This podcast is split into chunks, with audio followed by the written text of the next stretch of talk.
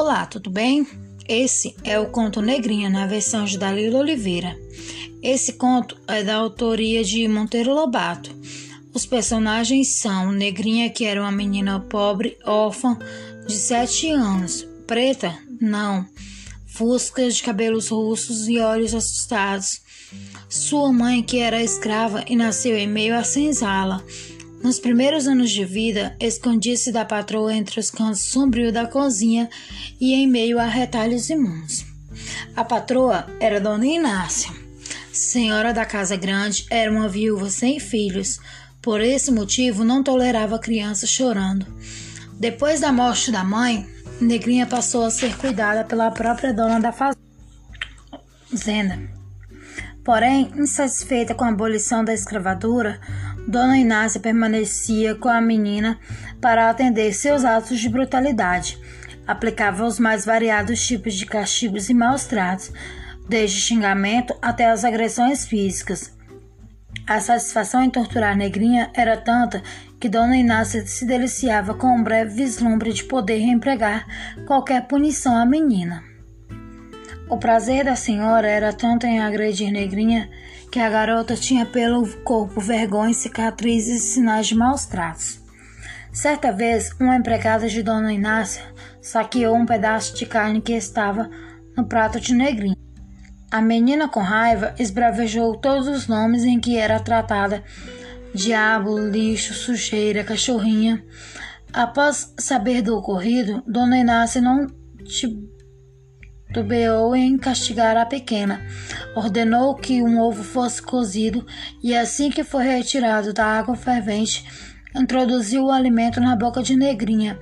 Insaciada, como se não bastasse, amordaçou a menina com as próprias mãos para abafar o berro de dor, impedindo que o padre que ali chegasse ouvisse. Quando, enfim, fez-se presente o mês de dezembro, Duas sobrinhas de Dona Inácia chegaram à fazenda para passar as férias com a tia. Meninas de alta sociedade, criadas com todos os luxos que possa imaginar. Negrinha, vendo as meninas felizes salteando pela casa, acreditou que as sobrinhas de Dona Inácia logo seriam também castigadas pela tia, uma vez que a menina era proibida de fazer qualquer barulho mas se deparou com um sorriso sereno no rosto da senhora enquanto havia as meninas brincar com os brinquedos que encantaram negrinha, principalmente a boneca que nunca havia visto.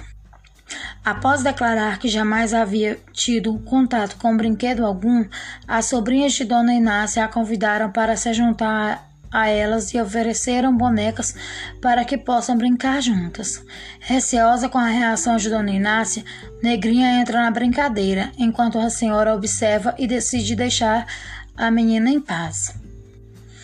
Após perceber o espanto das sobrinhas por Negrinha nunca ter tido uma boneca nesse momento, Negrinha identifica um mundo diferente do que ela vive.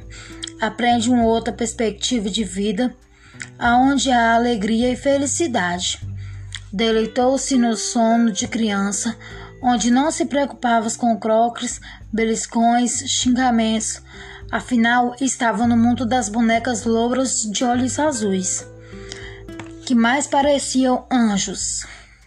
Mas eis que acabou as férias e as sobrinhas de Dona Inácia se foram levando consigo os brinquedos e a boneca e o novo mundo de Negrinha. A menina viu-se de volta ao que sempre foi.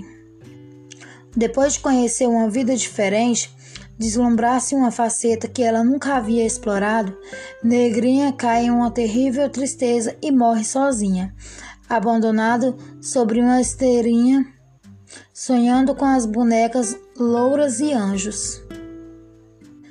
Apenas duas lembranças sobraram da pequena menina que um dia descobriu o que era ser criança: a recordação das sobrinhas de Dona Inácia de uma garota bobinha que nunca tinha visto uma boneca e a saudade da velha senhora que perdeu seu brinquedo particular em que podia descarregar seus croques.